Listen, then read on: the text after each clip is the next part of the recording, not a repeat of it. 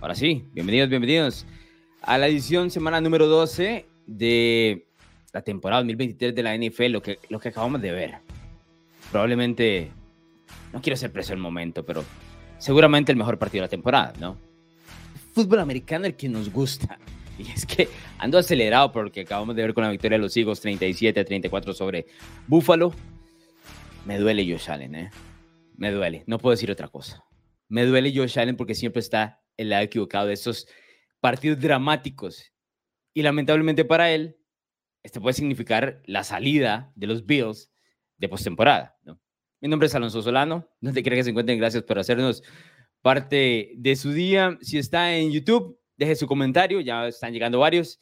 Si ahí mismo en YouTube, deje su like, nos ayuda muchísimo, eh, por supuesto, con el like. Estamos prácticamente atravesándonos al Sunday Night Football, pero bueno, aquí lo vamos a ver acompañados eh, entre los dos, y por supuesto, si están en Spotify y Apple, deje las cinco estrellas que nos ayudan muchísimo.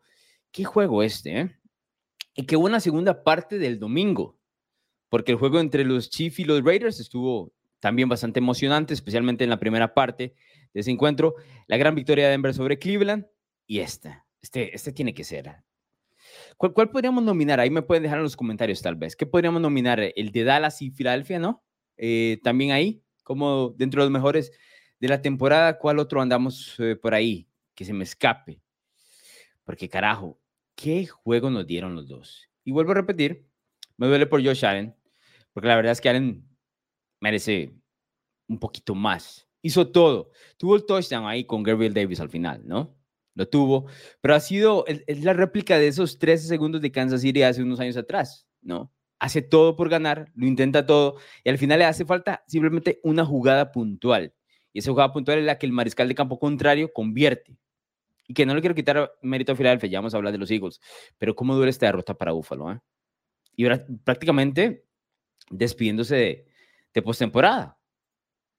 Hicieron todo para ganar los, los Bills. Pusieron 505 yardas totales escúcheme eso, 505 yardas totales sobre el campeón de la NFC, que está jugando bien, pero que tiene problemas en la defensiva, fue a Filadelfia, le compitió, no solo compitió, dominó toda la primera parte, dejó ir seis puntos en field goals. Eso duele muchísimo. Seis puntos su pateador dejó ir. Y eso cambia mucho el rumbo y el camino del encuentro, ¿no? Philadelphia también puso lo suyo, 378 yardas, por 505 yardas de parte de los Bills de visitante en el frío en Filadelfia. Bueno, no es que Buffalo no, no tenga frío, pero bueno, con la lluvia y demás. Con nuevo play caller, que se vio muy bien el play caller ofensivo de Josh Allen de la mano de Joe Brady. Mucha gente no sabe quién es Joe Brady. Bueno, Joe Brady fue coordinador ofensivo de los Carolina Panthers hace unos años atrás, no le funcionó. Pero en general, él fue el coordinador ofensivo y quien llevó de la mano a Joe Burrow en LSU en la temporada donde él reventó todos los récords y ganó el campeonato nacional en el universitario. El tipo sabe lo que hace. O yo suponía que sabía lo que hacía hasta que a Carolina y no lo funcionó bajo Matt Rule, pero había muchas otras cosas de parte de la franquicia. Aquí me parece que limitó a Josh Allen en algunos sectores. Que Josh Allen te regaló la intercepción, estamos de acuerdo. Que puede regalar una segunda, también estamos de acuerdo. Estamos de acuerdo en eso, definitivamente. Pero si vieron, los drives fueron progresivos, ¿no? Paso por paso, corriendo mucho el balón, a diferencia de otras de otros momentos del equipo de los Bills, casándose un poquito con el juego por tierra, dándole pases cortos también a sus running backs, ¿no? Y no utilizando a Josh Allen solo de superhéroe. Se vio con mucha más cohesión esa ofensiva. Lamentablemente para los Bills parece haber llegado muy tarde. 6 y 6 ahora. Fuera del panorama de postemporada, no se ha terminado esto, ¿eh? Pero lo que le sigue en la segunda mitad y esta parte hubiese sido fantástico para ellos y para toda la FC, ¿no? Que hubiesen ganado este partido en Filadelfia. Le hubiese sido fantástico por el hecho de que básicamente, si llegasen a enero, o si hubiesen llegado a enero, no lo estamos descartando, matemáticamente tienen oportunidades y demás. Pero como los ves así, jugando en Filadelfia, este es un equipo que nadie se quiere enfrentar. Nadie. Ni, ni Kansas City, ni Mahomes, ni los Ravens de Lamar Jackson. Nadie quiere que te visite este Josh Allen y esta ofensiva de Joe Brady en enero. Esa es la realidad. Porque la defensiva, sabemos, no es la gran cosa y demás. Pero el equipo jugó tan bien y no me gusta, no me gusta esa palabra, nunca me ha gustado. Tengo el sentimiento de que merecieron más, que merecían hasta la victoria, no me gusta decirlo alto. Pero ese sentimiento que me deja es el resultado. De Philly no le quito nada. Philly es un equipo completo que te, que te va a ganar este tipo de partidos. Jalen Hurts quieran o no, señores, Jalen Hurts es clutch. Jalen Hurts es clutch. Pero me duele por Josh Allen y me duele por la ofensiva de los Bills. Vean estos datos. Josh Allen puso 339 yardas por pase y añadió 81 por tierra. Pero a nivel global, la ofensiva de Buffalo tuvo 173 yardas corriendo el balón a nivel global.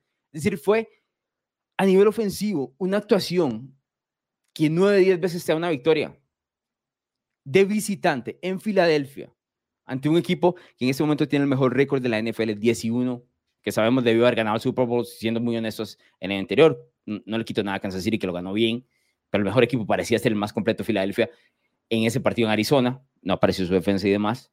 Un partido completísimo a los Bills. Los seis puntos del pateador son la diferencia. Son la diferencia, es la realidad, ¿no? Ahora, del lado de Filadelfia, y esto es lamentable para Buffalo. Ya vamos a ver más adelante un poco sobre las posiciones y demás que hay que barajar, ¿no? Mientras vemos el Sunday Night. Aquí tengo a mi izquierda el Sunday Night Fútbol, así que lo podemos ir comentando también. Pueden ir dejando sus, sus comentarios y demás. Ahorita les dejo el link para que ingresen. Del lado de Filadelfia, tengo que decirlo, porque la traía.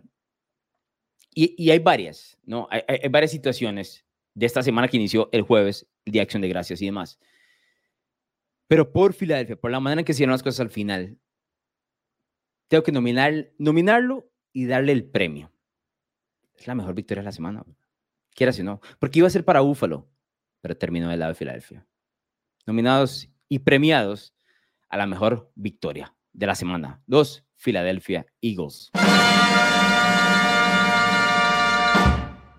¿Cuántos equipos ustedes conocen que se pueden sacudir de un dominio como el que representó Búfalo ante Filadelfia en, la tarde del domingo de semana 12. ¿Cuántos equipos de ustedes saben que se pueden sacudir y decir, ok, no estoy jugando mi mejor partido, no es mi mejor versión, tengo un rival que no solo no me respeta, sino viene a pegarme, no viene a pegarme tremendamente, pero bueno, yo me sacudo y con esto voy a ver cómo la saco, cómo saco la victoria. ¿Cuántos de esos equipos conocemos? Se lo hemos visto a Kansas City, ¿no? El otro es Filadelfia. Este es el tipo de partidos que, por ejemplo, y no, no quiero sonar grosero con los aficionados de Dallas porque me parece que están viviendo un buen momento a pesar de que no, le, no han vencido un solo rival por encima de 500. Pasa que la liga no tiene muchos equipos por encima de 500, así que sean fuertes, seamos honestos. Bueno, Dallas le toca jugar con los que tienen frente y demás. Pero eso es un equipo, es un partido que, por ejemplo, Dallas escupe.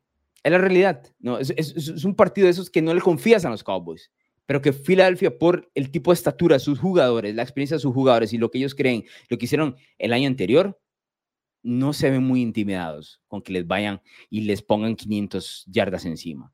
Yo, yo hago las jugadas que necesito hacer, ¿no? Y hago los touchdowns que necesito hacer. Y quieras o no, y tendrá muchos críticos, no sé por qué tendrá muchos críticos, si el tipo es el profesional ideal. Pero Jalen Hurts es un es clutch, es un jugador clutch.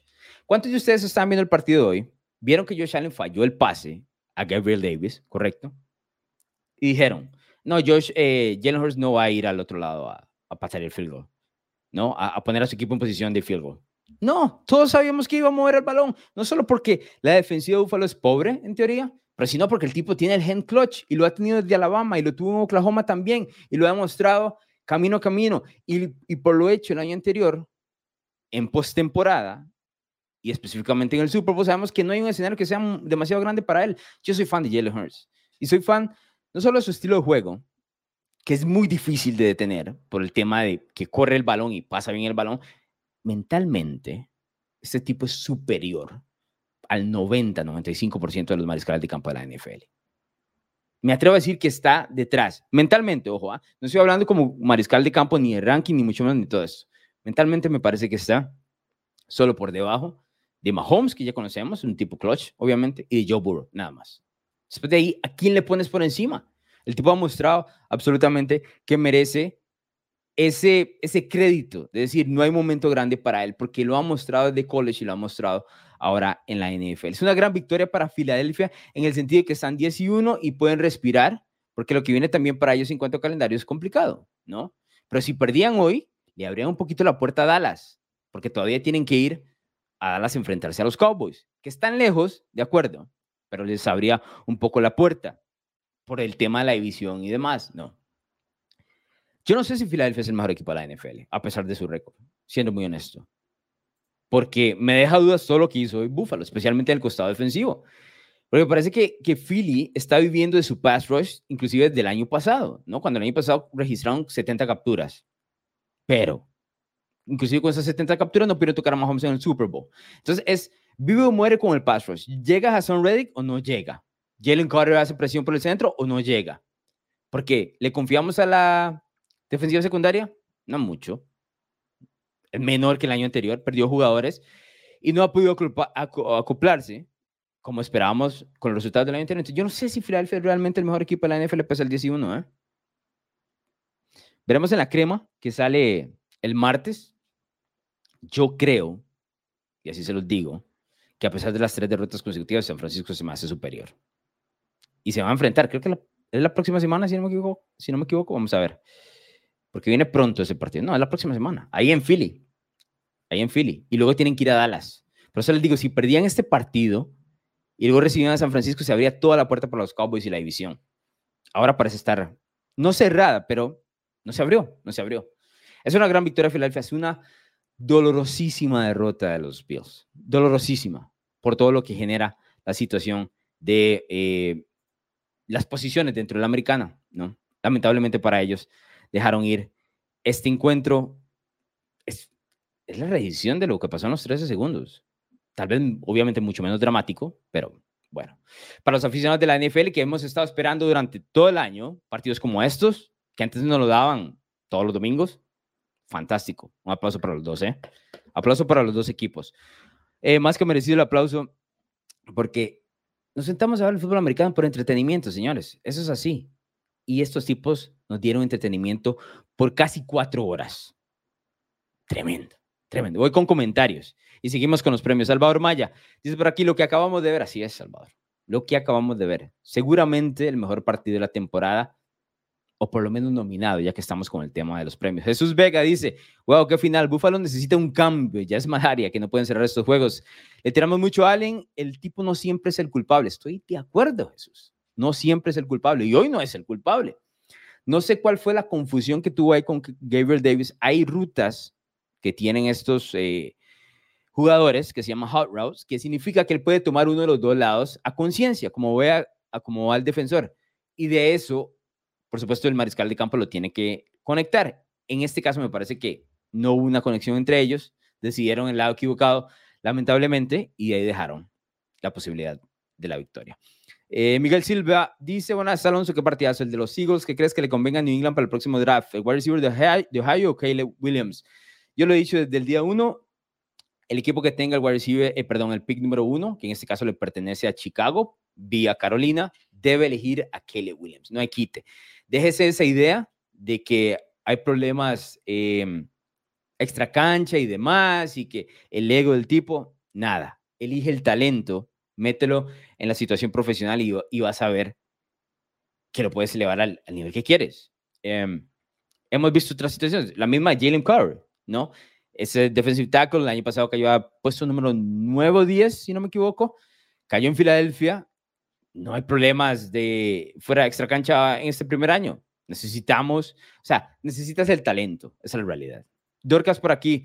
Muy harto los PI y los rudezas al pasador absurdas. A este paso mejor que no jueguen las defensas. Está difícil de ver el fútbol americano. ¿eh?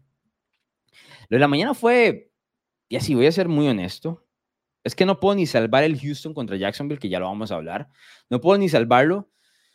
Todo toda la ventana de la mañana fue absolutamente basura. Y no puedo salvar ni el Houston ante Jacksonville porque los árbitros lo arruinaron. No por los jugadores, no por los equipos. Los árbitros lo arruinaron con diferentes decisiones que uno no puede creer, la verdad. Ha, ha estado complicado. Ahora, tengo que decir, me deja un gran sabor de boca lo que vimos en Filadelfia Búfalo que los árbitros también tuvieron llamadas complicadas y sé que mucha gente se está quejando por la situación de, de Philly y demás, pero este tipo de partidos, el talento de los dos equipos y lo mostrado en el campo sobrepasa el tema de los árbitros. No queremos hablar de los árbitros. Yo no quiero sentarme aquí todas las semanas a hablar de los árbitros, pero bueno, es lo que nos ha dado 12 semanas. Eh, José Rocha, la locura, la locura del partidazo. ¿eh? Como dice Francisco Flores por aquí, partidazo también. Gary Pavón dice, Búfalo fuera de playoff desde ya. Así es, ya vamos a ver Este, ya vamos a ver el tema de las posiciones. Eh, Luis, Alonso Rivera dice que gran cierre, el fútbol gratis siempre tiene otro sabor y especialmente, ¿sabes qué me gustó mucho? Obviamente fue un partido de altas anotaciones entre Búfalo y, Filadelfia, grandes actuaciones de Mariscal de Campo, los uniformes se veían bellísimos, pero era, estaba frío el carajo, estaba lloviendo, se sentía, viste los, los uniformes de los jugadores manchados y, y demás de esfuerzo, o sea, estaban al, borde del vómito, de la, en realidad eso es fútbol americano, carajo. Eso es el fútbol americano que nos gusta, ¿no? Sudor, fuerza, buena interpretación del juego, árbitros de lado, no queremos verlos, carajo. Eso es, esa es la esencia del fútbol americano y de la NFL. Se sentía sensacional, ¿qué te digo? Se sentía sensacional. Carlos Reynolds dice que no regrese McDermott del bye cada juego con sus decisiones para no perder. Más allá de las lesiones, estos últimos juegos han sido pérdidas por el mal cocheo en jugadas claves. No digo que está en la silla caliente porque no es, o sea, sería mentir, pero sí creo que su posición va a ser cuestionada a final de año de la offseason. Eh, y dicho sea paso, por esa es la razón de que salió eh, Dorsey, ¿no? Como coordinador ofensivo y ahora entra, Joe Brady, que lo hizo muy bien hoy. Por el hecho de que cuando se hacen estos movimientos es que alguien tiene que ser el sacrificado, ¿no? Y Dorsey fue sacrificado para que no sea McDermott. Funciona todo el tiempo, ¿no? Eh, este que es Josu o Yo 5U. Me dices cómo se dice. Alonso, saludos desde México. Nunca me pierdo la reacción rápida, aunque es la primera vez que puedo lo envío. Saludos y gracias por estar por acá. Gracias por dejar el comentario. Eh, qué partidazo, ¿no? Qué partidazo. Ya vamos a seguir con más, eh, vamos a seguir con más premios. Pero es que ese partidazo me dejó así con, con azúcar, ¿no? Eh, por dicha no fue Sunday Night, les tengo que decir. No porque fuera tarde, sino porque cuando pasan estos partidos y se me sube el azúcar, créanlo o no, no puedo dormir, me duermo tarde buscando información y eso. Bueno, antes que escribe y demás, buscando información y buscando estadísticas y viendo de todo, volviendo a ver eh, jugadas y demás. Por dicha, no, ahora me va a dar tiempo en Sunday Night y luego estas reacciones para calmarme un poco, ir a la cama tranquilo. Justin Cerda dice para que partidas al que acabamos de ver de Hurts, MVP increíble, más 400 eh, más yardas eh, de Steelers después de Canadá, sí, también ya vamos a tocar ese partido y también fue de locos el field goal que pegó en el poste de Houston y Jacks. Excelente día de la NFL. La segunda parte mejoró muchísimo. ¿eh? La segunda parte mejoró muchísimo. Eh, la primera parte no me encantó. La segunda parte sí. los juegos de la tarde, ya tarde-noche, fantásticos. Diego Jiménez dice, Alonso Auxilio, ya mi corazón no más, ¿con quién vas? Ah, bueno, Diego va con un Filadelfia que siempre entra con nosotros. Sí, ¿eh? Y, queda, esto, esto es lo más dramático para allá, esto es lo más dramático.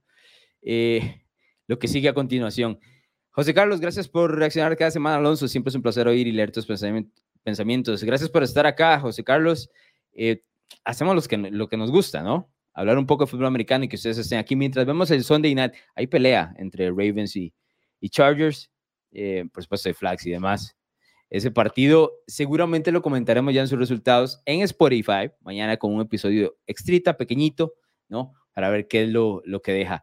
Eh, Gabriel Chavarría dice, qué loco tener juegos tan malos como el Giants Patriots y otros juegos tan cerrados y buenos como este Buffalo de Filadelfia, temporada bizarra. Ha sido una temporada mala, seamos honestos, con pinceladas de brillanteces, como este partido.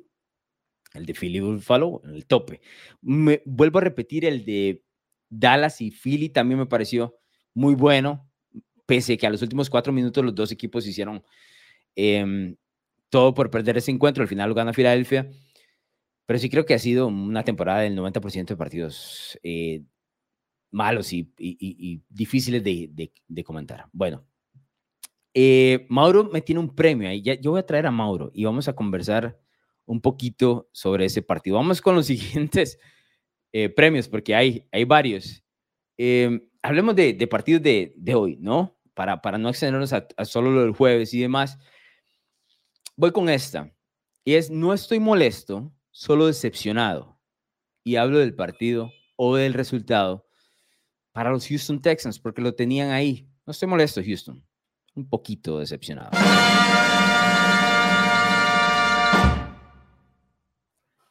Es un premio, no premio que nadie realmente quiere tener, pero Houston tuvo ahí en el último drive la oportunidad de, debatir a Jacksonville en un duelo divisional dentro de la AFC Sur.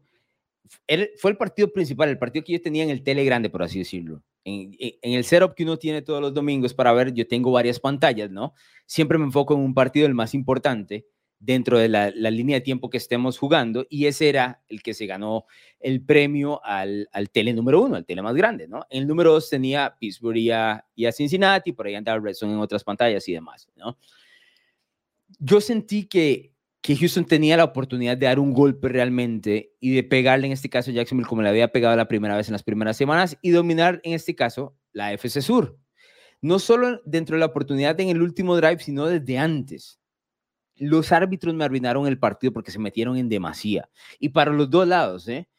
¿eh? se metieron en varias oportunidades de gol donde Houston logró detener, me parece a mí, a Jacksonville, y llamadas de pases de interferencia que realmente, o sea, mínimos, mínimos, que le dan, le, le dieron al equipo de Jacksonville nuevos downs para poder eventualmente encontrar los touchdowns.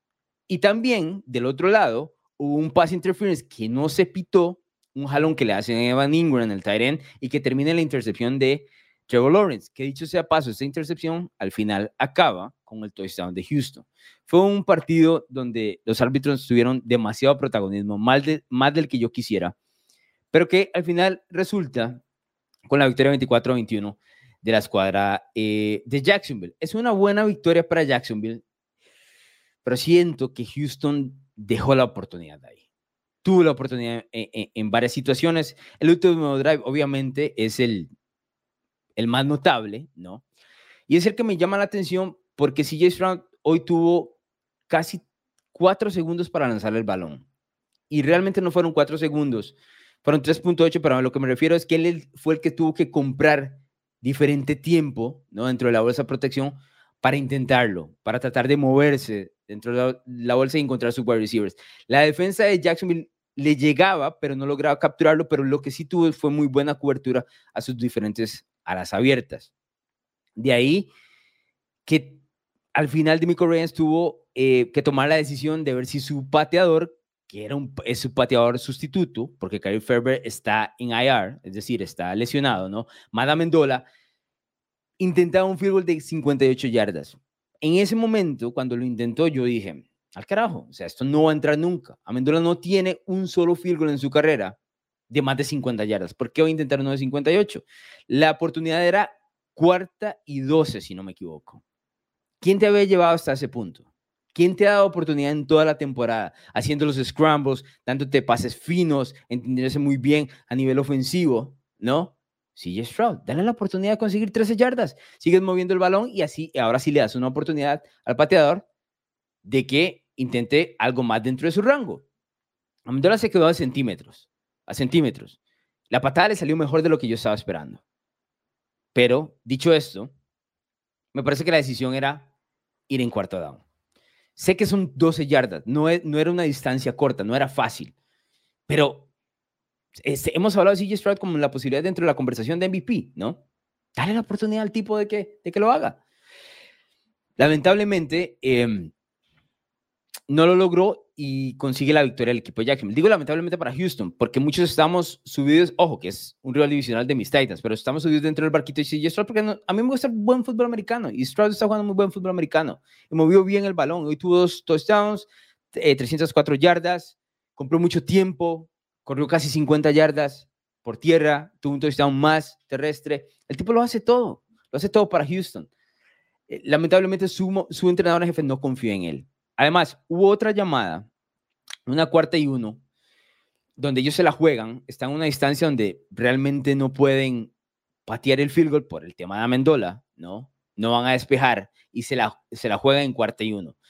Pero no solo se la juegan en cuarta y uno, la jugada viene de tercera y uno, o sea, tuvieron tercera y, y una yarda para avanzar y las dos jugadas fueron llamadas de pase largo. En la cuarta, inclusive, ni siquiera había running back atrás. Es decir, no había ni la alarma ni la tentativa de running back de correr el balón, lo cual puso a Jacksonville en una situación ideal para defender. Su, secundaria hoy defendió bastante bien, hasta cierto punto. Me parece que ese momento en el encuentro de Bobby Sloyd, que lo hemos levantado aquí, yo inclusive cuando escribí los pensamientos, escribí un párrafo de él importante, me parece que ese momento de Bobby Sloyd era la oportunidad ideal para correr el balón, establecer a Houston y seguir avanzando. Más bien, intentó pase largo, que yo nunca he entendido eso, Recuerdo cuando Tom Brady lo hacía con Tampa, en la época de Bruce Arians, cuando necesitas una yarda, dos yardas, ¿por qué estás lanzando un balón de 20 yardas? ¿Qué carajo? No tiene ningún sentido. Usa las matemáticas, busca las yardas, o sea, intenta las yardas que necesitas y sigues avanzando con las cadenas. Ahí me parece que Houston perdió el partido. Es un, es un buen crecimiento para los Texans, ¿no? Pero la derrota los, los empuja fuera del, del, tema de, de postemporada y los deja al margen de, de, de, esta posición que lo hemos visto cuando vemos e, el tema de, la FC de In the Hunt. Antes, si hubiese ganado, se pone encima en la FC Sur, liderando no solo la división, sino por supuesto con un puesto de playoff.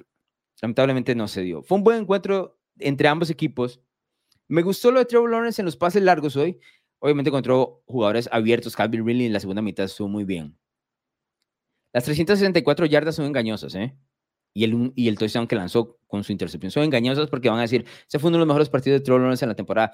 No, para mí Trevor Lawrence me sigue debiendo, para lo que esperábamos, la verdad. A pesar de que, de que Jacksonville está 8 y 3 y está ahí en el mix, junto con Kansas City, junto con, eh, por supuesto, Baltimore, que está 8 y 3, junto con Miami, está en el mix. Y yo sé que muchos quieren elegir a Jacksonville como el, el caballo negro, la posibilidad de ganar el Super Bowl, ¿no? o de representar a la americana en el Super Bowl. Si yo les digo una cosa, les voy a decir una cosa. Si Jacksonville representa a la americana en el Super Bowl, tenemos un problema. Porque ese, es, un equipo, no es, un equipo de Super Bowl, la verdad. No tiene talento completo de Super Bowl. Lo que habla del nivel bajito que estamos viendo en 2023. No tenemos equipos completos. No tenemos equipos que den miedo. No tenemos equipo fuerte que digas, este es el que. No. el único que yo veo así, la verdad, es San Francisco un poquito ahí a Baltimore. Vamos a ver cómo le va ahorita en el Sunday Night y demás. Pero yo no veo esos equipos. Entonces, si Jacksonville llega representando a la americana eventualmente, o sea, diría del bajón que tiene la, el 2023 la NFL. Porque no es un equipo de Super Bowl. Pero es como estamos representados en este momento. No estoy molesto con Houston, solo un poquito decepcionado. Fue un buen partido. Lamentablemente los árbitros se metieron de más buena victoria para Jacksonville. Ya vamos a ver el tema de las divisiones y demás. Voy con más comentarios. No sé si traía algo de ese partido, si quería mostrarles algo de ese partido para ver si lo tengo por acá. No, no tengo nada de ese partido. Que a veces traemos pantallas y demás. No tengo nada de ese partido. Vamos con eh, comentarios. Eh, vamos a ver, vamos a ver. Ok, por aquí. Alex dice, Alonso, ¿qué opinas de los estilos como líderes, como líderes divisional? Ahora pinta posible, sí, pinta posible. ¿eh? Les vi bien eh, mucho mejor la ofensiva, ¿no? 58 partidos tenía Pittsburgh de no registrar más de, de 400 yardas totales. Eso fue en el 2020 la última vez. O sea, nunca lo hicieron con Matt Canada. No sé cuántos recordarán, yo lo dije, hablábamos aquí en el podcast, lo escribí yo en los pensamientos. Dije, la segunda mitad de Pittsburgh el año pasado iba a ser un problema para los Steelers porque iba a engañar a, quienes toman las decisiones. Iban a mantener a Matt Canada en el campo y no lo merecía. No lo merecía. Era tan obvio que no lo merecía. Pero bueno, dentro del punto de vista bueno es que Pittsburgh sigue ganando a pesar de Canadá y ahora me parece que encontró un poquito más de libertad a nivel ofensivo, del cual ya vamos a hablar. Eh, Alan Lozada dice, Alonso, un dato rápido, victorias contra equipos arriba de 500. Love, Jordan Love, 2. Tua y Dak, 0. La NFL no tiene sentido, es cierto. Tiene toda la razón. Alan, con ese dato. Eh, y esas son las críticas a Miami y a Dallas, ¿no? Mientras no le hayan ganado a nadie, esas críticas van a seguir ahí, porque se muestra muy bien contra equipos perdedores que hay muchos de esos equipos malos en la NFL, muchos, más de lo que yo quisiera, y muy pocos buenos, ¿no? Eh, Jordan Love le ha pegado a dos de ellos, por supuesto a Detroit, ¿cuál es el otro? Se me escapa, ¿cuál es el otro equipo que le ha pegado a Jordan Love que, que tiene más de 500? Vamos a ver. Eh, bueno, los Chargers no tienen 500, correcto. Ahí se me pueden poner el, Em, el datito, Alan, porque no lo tengo a mano, pero bueno, el último contra Detroit. Que hecho sea de paso, eh, también lo traigo nominado ese partido del jueves. Raúl Alfonso Hernández, saludos Alonso. Increíble como Allen Herbert siempre está del lado equivocado en partidos cerrados de tiempo extras. Mis Packers se meten a playoff. wow, eh, como ha jugado el equipo que no en las últimas dos semanas. Ah, no me quiero dar crédito, pero desde que yo me puse ahí unos collarcitos de Green Bay, como que Jordan Love para arriba, ¿no? Solo quiero dejar el dato por ahí, bro. Nada, nada personal, pero sí está jugando bien el equipo que en las últimas dos semanas. Y el tema de Josh Allen, es particularmente eh, más dramático porque siempre son este tipo de partidos em, que necesita ganar el equipo Búfalo, ¿no? No es que los Chargers no necesiten ganar, pero siempre, siempre están rondando ahí, ¿no? Eh, lamentable. Lo de, lo de Justin Herbert es más pronunciado porque uno no entiende porque a veces pierde hasta con equipos pobres, ¿no? Es un problema. Javier Gutiérrez dice saludos, mi estimado Alonso, Fly, Fly Eagles Fly, abrazo hasta la paraíso llamado Costa Rica. Gracias. Eh, Javier, los aficionados de Filadelfia tienen que estar volando, ¿no? Volando. Eh, Brian Hernández, repito lo dicho la semana pasada, nadie me va a convencer que Josh Allen es un mal quarterback. El premio lo quiero preso. Al kicker de Búfalo. Así es. Eh, Taylor Bass fallando hoy dos field goals. Ahí está, ahí está el partido. Ahí está el partido. Hay muchas otras cosas más que pasan al partido. No le quitamos a Filadelfia, pero si Buffalo anota esos dos field goals, probablemente va enrumbado a la victoria, ¿no? También está el, el con Gabe Davis al final, son muchas cosas. O sea, cuando volteen a ver el, el, el video, los Bills se van a dar cuenta de que dejaron muchas jugadas. Usualmente eso pasa en la NFL en el partido cerrado, ¿no? Y para, para Buffalo necesita, los Bills necesitaban esa victoria para mantenerse a flote. Lamentable que no se les dio. Eh, Eric, lo más cercano a MVP es Jalen Hurts, quizá no por números, pero como tú dijiste, es clutch, es clutch, ¿eh? Es clutch. Ahora, todo el tema del MVP es problemático para mí. Yo no veo quién se, quién se distancie. Estoy siempre, yo en este, en este podcast siempre hemos estado dispuestos a escuchar versiones de otros nombres que no sean los mariscales de campo, Christian McCaffrey. A mí particularmente me encanta lo que está haciendo Miles Garrett. Sé que tal vez no es la semana para decirlo porque Cleveland perdió eh, contra Denver, pero aún así me parece un tipo que, que si, si lo saca de Cleveland, los, los Browns se caen y no han tenido MVP en todo el año. Eh, TJ Watt hoy con un partidazo que dio entre Cincinnati los trae de hijos a los, a los Bengals, tremendo. Eh, Jesús Vega me menciona, Devonta Smith también se saca unas jugadas que le dan oro a los hijos. Ese tema de, de AJ Brown y de Devonta Smith, no, o sea, siempre están rotando. Es básicamente escoge tu veneno y Jalen sabe muy bien a quién pasarle el balón. Eh, eh, de quién pertenece el día. ¿no? Gabriel Chavarría dice, de las cenizas y ganando a cuatro de cinco equipos por encima de 500. Saludos a mis Denver Broncos en la casa del séptimo sembrado. Tremendo lo de Denver, ¿eh? ¡Wow! Tremendo lo de Denver. voy, a, voy a mencionar algo rápido. Vamos a ir con premio para mencionarles ese partido de Denver. Porque no estaba enfocado en Denver, pero creo que vale la pena mencionarlo. El siguiente premio es a la peor derrota y se los voy a dar, se lo voy a dar un equipo del, del, del jueves, ¿no? Se va a dar un equipo del jueves, no quiero irme muy atrás porque ya es un partido que, que, tiene, que ya es añejo, ¿no? Pero para mí la peor derrota de la semana le pertenece definitivamente a los Detroit Lions, no hay nada que hacer. Viejo, si, si quieren realmente que los tomemos en serio a los Lions como uno de los posibles suena pesado, pero contendientes dentro de la nacional, teniendo en cuenta de que Filadelfia, por supuesto, y San Francisco están por encima de todos los demás. Dallas viene un poquito atrás y se suponía que Detroit estaba al mismo nivel. No puedes perder en Día de Acción de Gracias cuando todo el mundo te está viendo, todo el mundo te está viendo con los Green Bay Packers.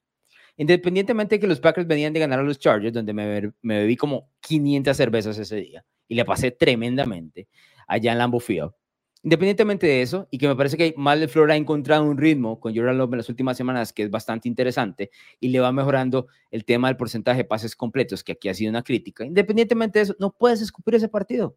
Si sos un posible contendiente dentro de la Nacional o quieres hacer desorden dentro de la Nacional como los Lions, no puedes, no puedes. Me parece que esa es la peor derrota de la semana. Dicho esto, el otro nominado a la peor derrota tiene que ser la de Cleveland. Tiene que ser la de Cleveland. Y no porque Denver sea un mal equipo per se, porque ahora ha ganado cinco de manera consecutiva y viene haciéndolo muy bien. Pero a Cleveland ahora se le complica el tema de la división, ¿no? Porque ellos iban a cacería por Baltimore. Y cuando vas a cacería por Baltimore, significa que vas pegándote también de la mano de lo que hace Kansas City, Miami, Jacksonville, todos esos que están buscando la AFC. Si vas a cacería de Baltimore, significa que también vas a cacería del, del tope de la americana.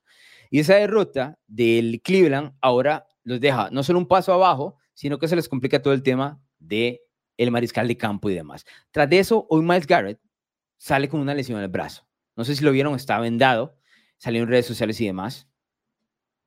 Se le complica la vida a los Browns. Em, y no sé, o sea, me parece una mala derrota. Eh, la defensiva de Cleveland se supone es suficientemente fuerte como para ir a Denver, complicar a, Russell Wilson, que todavía está, me parece, en una etapa de aprendizaje en el sistema ofensivo de Sean Payton, que ha mejorado muchísimo con respecto al año anterior, tremendo. Pero aún así no se ve perfecto lo de Denver. Era un partido relativamente que debía ser disputado, más disputado de lo que fue. Denver dominó a placer, dominó absolutamente a placer y ganó muy bien. Ahora, pasándome al lado de lo que mencionaba el comentario sobre Denver, veamos en pantalla, porque trae unas victorias bastante interesantes, ¿eh? Bastante interesantes. Trae este grafiquito que lo encontré de Fox y aquí está los Broncos con esta racha de cinco victorias de manera consecutiva, ¿no? Está empatado con Filadelfia con la racha actual más larga de la NFL en cuanto a victorias. ¿Quién diría? Los Broncos, que recibieron 70 a Miami, ya ni nos acordamos. 19-17 le ganaron a Green Bay, eso fue el 22 de octubre. Luego le ganan 24 a 9 a Kansas City. Curiosamente, ese partido no luce como una sorpresa, porque ya en el jueves por la noche nos habían mostrado que podían competir con los Chiefs en un duelo divisional y demás. Se roban el partido en Buffalo, que este partido no solo se lo roban, sino, que hoy le está doliendo muchísimo esa derrota a los Bills. Correcto. Le ganan en casa eh, hace una semana, hace un domingo atrás a Minnesota, en un partido cerradísimo con Joshua Dobbs y demás, y hoy le pegan sustancialmente, de manera notable al equipo de Cleveland que está peleando, en definitiva, eh, estaba peleando el tope de, la FC Norte, ¿no? Tremendo lo de Denver, tremendo. Y lo que mencionaba, eh, con victorias sobre equipos por encima de 500, por encima de 500. Entonces me parece que es una muy mala derrota para Cleveland, pero es una gran victoria de los Broncos que abre todo el espacio ahí. O sea, ¿quién diría, carajo, que los Broncos? Luego recibir 70 Miami. Yo fui uno de los que pedí que debían despedir a, a Vance Joseph, coordinador defensivo. Sean Payton dijo, no, yo sé más que todos ustedes y saben más que todos nosotros. Lo vamos a mantener. Para dejar esta decisión, para mantener a Vance se necesita huevos. Y créanme que Sean Payton tiene los huevos. Y ahí está, Vance Joseph. Su defensiva jugando muy bien. Le han comprado, no solo le han comprado el esquema, el esfuerzo está ahí. Cortland Soto jugando de manera tremenda, Russell Wilson mejorando muchísimo y siendo un jugador muy efectivo, sin ser el Russell Wilson de antaño, pero efectivo. Y un detalle que estaba pensando, eso lo hubiera escrito en los pensamientos. Recordarán cuando Denver, voy a buscar la semana, recordarán cuando Denver perdió contra los Jets, ¿no? Y entonces pusieron la pantallita acá de Nathaniel Hackett, ¿no? Porque Nathaniel Hackett le ganó a su ex equipo y entonces todo el mundo no solo le dio la palmadita a Nathaniel Hackett en la espalda, sino que decía los Broncos le den una disculpa a Hackett porque lo trataron malísimo por la ofensiva que estaba y demás. Hoy cómo estamos. Vea cómo cambia la vida. Hoy cómo estamos. Porque Hackett no podía hacer un carajo con la ofensiva de los Jets. Un carajo. ¿No? Se le murió a Aaron Rodgers, se murió la ofensiva de los Jets. Pero él es el coordinador ofensivo con Zach Wilson o con Tim Boyle, con lo que quieras, él tiene que mostrar alguna cara a nivel ofensivo. Han mostrado Denver en crecimiento y los Jets para abajo. Eso fue en semana 1, 2, 3, 4, semana 5. Los Jets ganaron 31 a 21 al equipo de Denver. Luego eh, de haber los Broncos regresado contra Chicago y dos semanas después del 70 ante Miami. Las cosas han cambiado, la fortuna ha cambiado. Denver tomó no solo la decisión correcta, que era muy obvio, porque Hackett no tenía experiencia en ese puesto de head coach, pero sino que fue por el tipo, a mí me parece indicado. A mí, yo he sido fan de Sean Payton toda la vida. Yo soy fan de muchos aquí en la NFL y demás. Hay otros que no tanto, pero Sean Payton en la época de Drew Brees, New Orleans desde el 2006 para arriba, especialmente a nivel ofensivo, había que darle tiempo. Ni siquiera ha completado de, eh, de rearmar el grupo, pero han comprado la idea y han comprado su defensiva y los Broncos van para arriba. Yo no siento que sea un equipo, o sea, si siendo muy honestos, para mí los Broncos no son un equipo de playoff. ¿A qué me refiero con esto? Yo siempre valoro el tema del, playoff como veíamos la NFL hace unos años atrás, cuando clasificaban seis equipos. El séptimo es como un comodín, comodín de los comodines, ¿no? Entonces, el sexto hasta el sexto, yo siempre tiro una raya cuando estoy viendo los, em, las posiciones y digo, aquí hay seis equipos de postemporada. Yo no creo que Denver esté en ese nivel. Pero ¿quién les va a quitar que esta racha 5? Están arribísima. Disfrútenlo. Se lo han ganado. Está muy bien. Vamos a ver qué pasa en el resto de la temporada, porque no les quiten la sonrisa especialmente. Luego, de, hoy se vio equipo completo, equipo completo. Em, voy con más comentarios que tenía para acá. Eh, para Russell García, por conferencia NFC Sur, la división, saludos de Ciudad de México, definitivamente. Definitivamente. Hoy estaba viendo que la NFC Sur en ese momento tiene uno de los peores em, tres porcentajes de victorias en la historia de la NFL, que va de la mano con la NFC Sur, si no me equivoco, del 2014 y con la NFC Oeste del 2000, voy a decir 2010, que fue cuando Seattle clasificó con un récord negativo y estuvo aquel carrerón de Marshall Lynch, recordarán contra los Saints, que eran campeones del Super Bowl en ese momento y todo lo demás. Ahí, está comparado la NFC Sur, ¿no? Porque carajo, o sea, ¿cómo le apostas a los Saints? ¿Cómo le apostas a Atlanta? ¿Cómo le apostas a estos equipos? A Tampa. Olvídate, olvídate. Juan Pablo Vindas, saludos Alonso, partidazo de Eagles y Buffalo, gran cambio de coordinador ofensivo en Buffalo, ha mejorado, Filadelfia aún sufriendo con el play call, pero Jalen es MVP. No me gusta el play call de Brian Johnson, la verdad. Em, le da muchos, estos quarterback draw, que ya lo mencioné en otro podcast, es el hecho de que se abre la ofensiva y el quarterback corre el balón. Jalen Hurts está tocado de la rodilla todavía y le dan estos acarreos. Em, a mí me, encanta Jalen. Bien por Joe Brady, bien por, ojalá Buffalo recupere y se pueda meter. Lástima esa, esa derrota. Le, duele más la derrota en este caso a, a Buffalo que lo que le da la victoria a Filadelfia. Pero bueno, la NFL tienes que ganar, ¿no? Allen Valverde y los Eagles los están ayudando demasiado. Ese horse color a mi tocayo fue un descaro a Josh Allen. He escuchado mucho ese comentario, ¿eh? que a los Eagles les están ayudando muchísimo. Recordarás en septiembre, Allen, cuando decían que a los Chiefs les ayudaban muchísimo. Es como por tendencias. Lo que hay que comprar aquí, y esta la, es la purísima realidad, tanto en el tema Filadelfia, tanto en el tema Kansas City o el equipo que quieras, como lo vimos o lo comenté hace un ratito con la situación de Jacksonville y, Houston, estamos en una epidemia de árbitros absolutamente ineptos, ineptos. O sea, no, no se puede, no se puede jugar defensa aquí. Y están fallando en momentos cruciales, la verdad. Y creo que vamos a tener algo de esto en playoff, lamentablemente y eso ha bajado la calidad del producto. Más allá de que ahorita estemos con el azúcar real por el partido entre Buffalo y Filadelfia, ha bajado muchísimo el producto de la NFL. Los partidos en cuanto a calidad no ha sido lo que, lo que hemos esperado. Em, y sí, y, siento que sí, Filadelfia ha tenido varias llamadas a su favor, la verdad. Como Kansas City al principio, como en algunos momentos, hoy lo estuvo Jacksonville. Estamos en un momento horrible la liga. Es, uno de esos años, no sé, la verdad. Alan Ortiz, eh, no pego mis apuestas ni mis quinielas. Siento que tiene razón Brady con sus declaraciones. Esperaba más de muchos equipos. Brady está acertadísimo, ¿eh? Por cierto, hoy vieron la declaración de Alex Smith hoy en ESPN abajo en el previo, en previo a la semana. Dijo que Tom Brady no puede hablar porque estuvo en la FC Este, que era una de las peores divisiones de la NFL en los últimos 20 años, todo lo demás y, y así. Y sí, hay, hay cierta parte de razón, pero en playoff le pegaba a todos los demás. En Super Bowl le pegaba a todos los demás. O sea, no era como que no se tenía que enfrentar a los demás equipos, ¿no? Además, en el único año que no estuvo en el 2008, por la lesión que subió por Bernard Pollard en la primera semana contra Kansas City, que sufrió, ¿quién tiene, termina ganando la división? El equipo de Miami, ¿no? Fue Miami, sí, con Sean creo que sí. Eh, lo que significa que la excelencia de New England también ponía a los otros equipos abajo. Y así hemos visto diferentes versiones de otros equipos que también dominan su división. Kansas City tiene cuántos? ¿Siete eh, títulos divisionales de manera consecutiva? Lo mismo. Con la ineptitud que han hecho los Broncos en los últimos años, el problema enorme de los Chargers, a pesar de Justin Herbert, ¿no? Y los Raiders, ni qué decir que han sido los peores equipos de, este siglo XXI. Entonces, siempre pasa regularmente este, este tipo de cosas. A mí me dice, pone a Alex Smith en la FC este, te digo, Alex Smith termina 16, porque me llama la atención que él defiende la NFL porque hay más paridad ahora. Alex Smith vivió en la paridad toda su vida. Y no me gusta utilizar la palabra mediocre, pero Alex Smith fue pick número uno del draft, nunca vivió a su hype.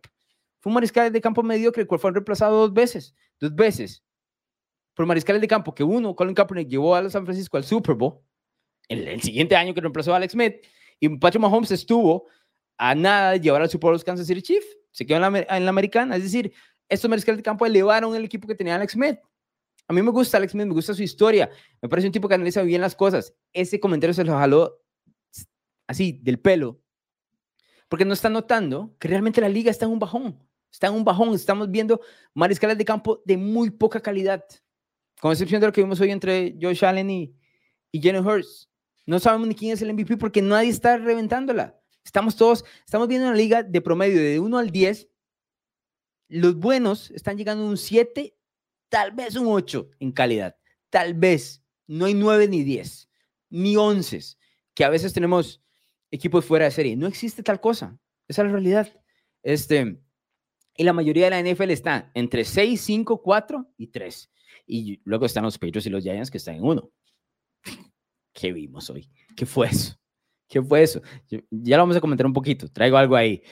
Eh, Frank dice por acá, partidazo de las cebras, a las águilas. Por cierto, vea lo que decía Allen. Yo no, o sea, compro y no compro. Por cierto, Horst puede causar eh, fumbles, eh, nadie le quita el MVP. ¿Tan claro lo tienen? Yo no tengo tan claro que sea el MVP, ¿eh? A ver, no me molesta que se lo den. Yo no tengo claro quién es el MVP. Juan me pregunta, de acuerdo con las palabras de Alex Smith, te acabo de, te acabo de comentar, eh, Juan Eduardo Fuentes. Em, no tenía idea que me ibas a preguntar de eso, la verdad, pero, pero no no estoy de acuerdo en absoluto con Alex Smith, porque no me molesta que diga que los pechos se beneficiaron de una mala división. Hay muchos equipos que por su excelencia se benefician. Caso, caso actual de, de, los Chiefs. No tengo problema con eso. El problema es que al decir eso, está tapándose los ojos de que estamos viendo un mal producto de fútbol americano. Que nos gusta la NFL, aquí estamos hablando, que tenemos el Sunday Night y todo lo demás, y vamos a seguir hablando y todo lo demás. Nos encanta la liga, sí, pero eso no quita que no tenemos, tenemos grandes equipos esta temporada. Y yo, yo cometí un error durante muchos años, y es que a la hora de analizar los equipos, me baso, por ejemplo, en lo que vi, lo que estoy viendo actualmente con equipos del pasado. Y en el pasado me he visto muy buenos equipos, muy buenos en general. Y en realidad lo que hay que hacer es analizar los buenos equipos de esta temporada con el resto de los equipos de, del año. O sea, nada, nada hacemos analizando Filadelfia de este año con la del año anterior. El del año anterior era mejor, pero no nos da gran información porque se tienen que eventualmente pegar con Kansas City, que es de menor nivel que el año pasado, con Cincinnati, que no tiene a Joe Burrow y es de menor nivel que el año pasado, con Buffalo, que es de menor nivel del año pasado. No vale la pena irse al pasado. Yo lo hago recurrentemente, es un error que cometo todo el tiempo. Pero el tema es ver a los equipos actuales con lo que, con lo que hacen este año. Y eso es lamentablemente eh, el tema de que para mí no tenemos grandes equipos. José Rocha me dice si voy a abrir el link. Abrir el link. Voy a mandarles este, el linkcito por aquí para, por si quieren entrar a comentar. Tengo más premios y más comentarios y más cosas, este, pero ahí les dejo eh, en el chat por si quieren entrar. Eh, me dan un par de minutos de comentarios y seguimos. por aquí decía, para ver, tenía más comentarios. Tengo otro premio. Bueno, no realmente. Hablas un poquito de los Steelers. Eh, yo sé que solo pusieron, ¿cuánto fue? 16 puntos, ¿no? El día de hoy. Y lo tengo claro. Y le ganaron a Cincinnati sin Joe Burrow. Y seguramente si Joe Burrow está ahí, probablemente gana el partido, ¿no? Como venía jugando Joe Burrow. Pero carajo, que bien se, que, o sea, se vio diferente la ofensiva. Dejamos de cosas. Se vio completamente diferente. Se vio con, con opciones, con calidad. Eh, el, primer, el primer pase del partido fue un play action al Tyren que en la vida se le ocurrió a Matt Canada. Y más de 400 yardas y demás. Yo sé que solo pusieron 16 puntos, eso lo van a tener que mejorar. Pero lo que vieron hoy da para respirar a los Steelers. Y especialmente porque ganaron. Ganaron en Cincinnati, en doble divisional y demás. Y esa combinación de poner yardas, mover el Es que la ineptitud era tanta que solo poner 400 yardas ya es una ganancia. Una buena palmadita a la espalda para los Steelers, la verdad.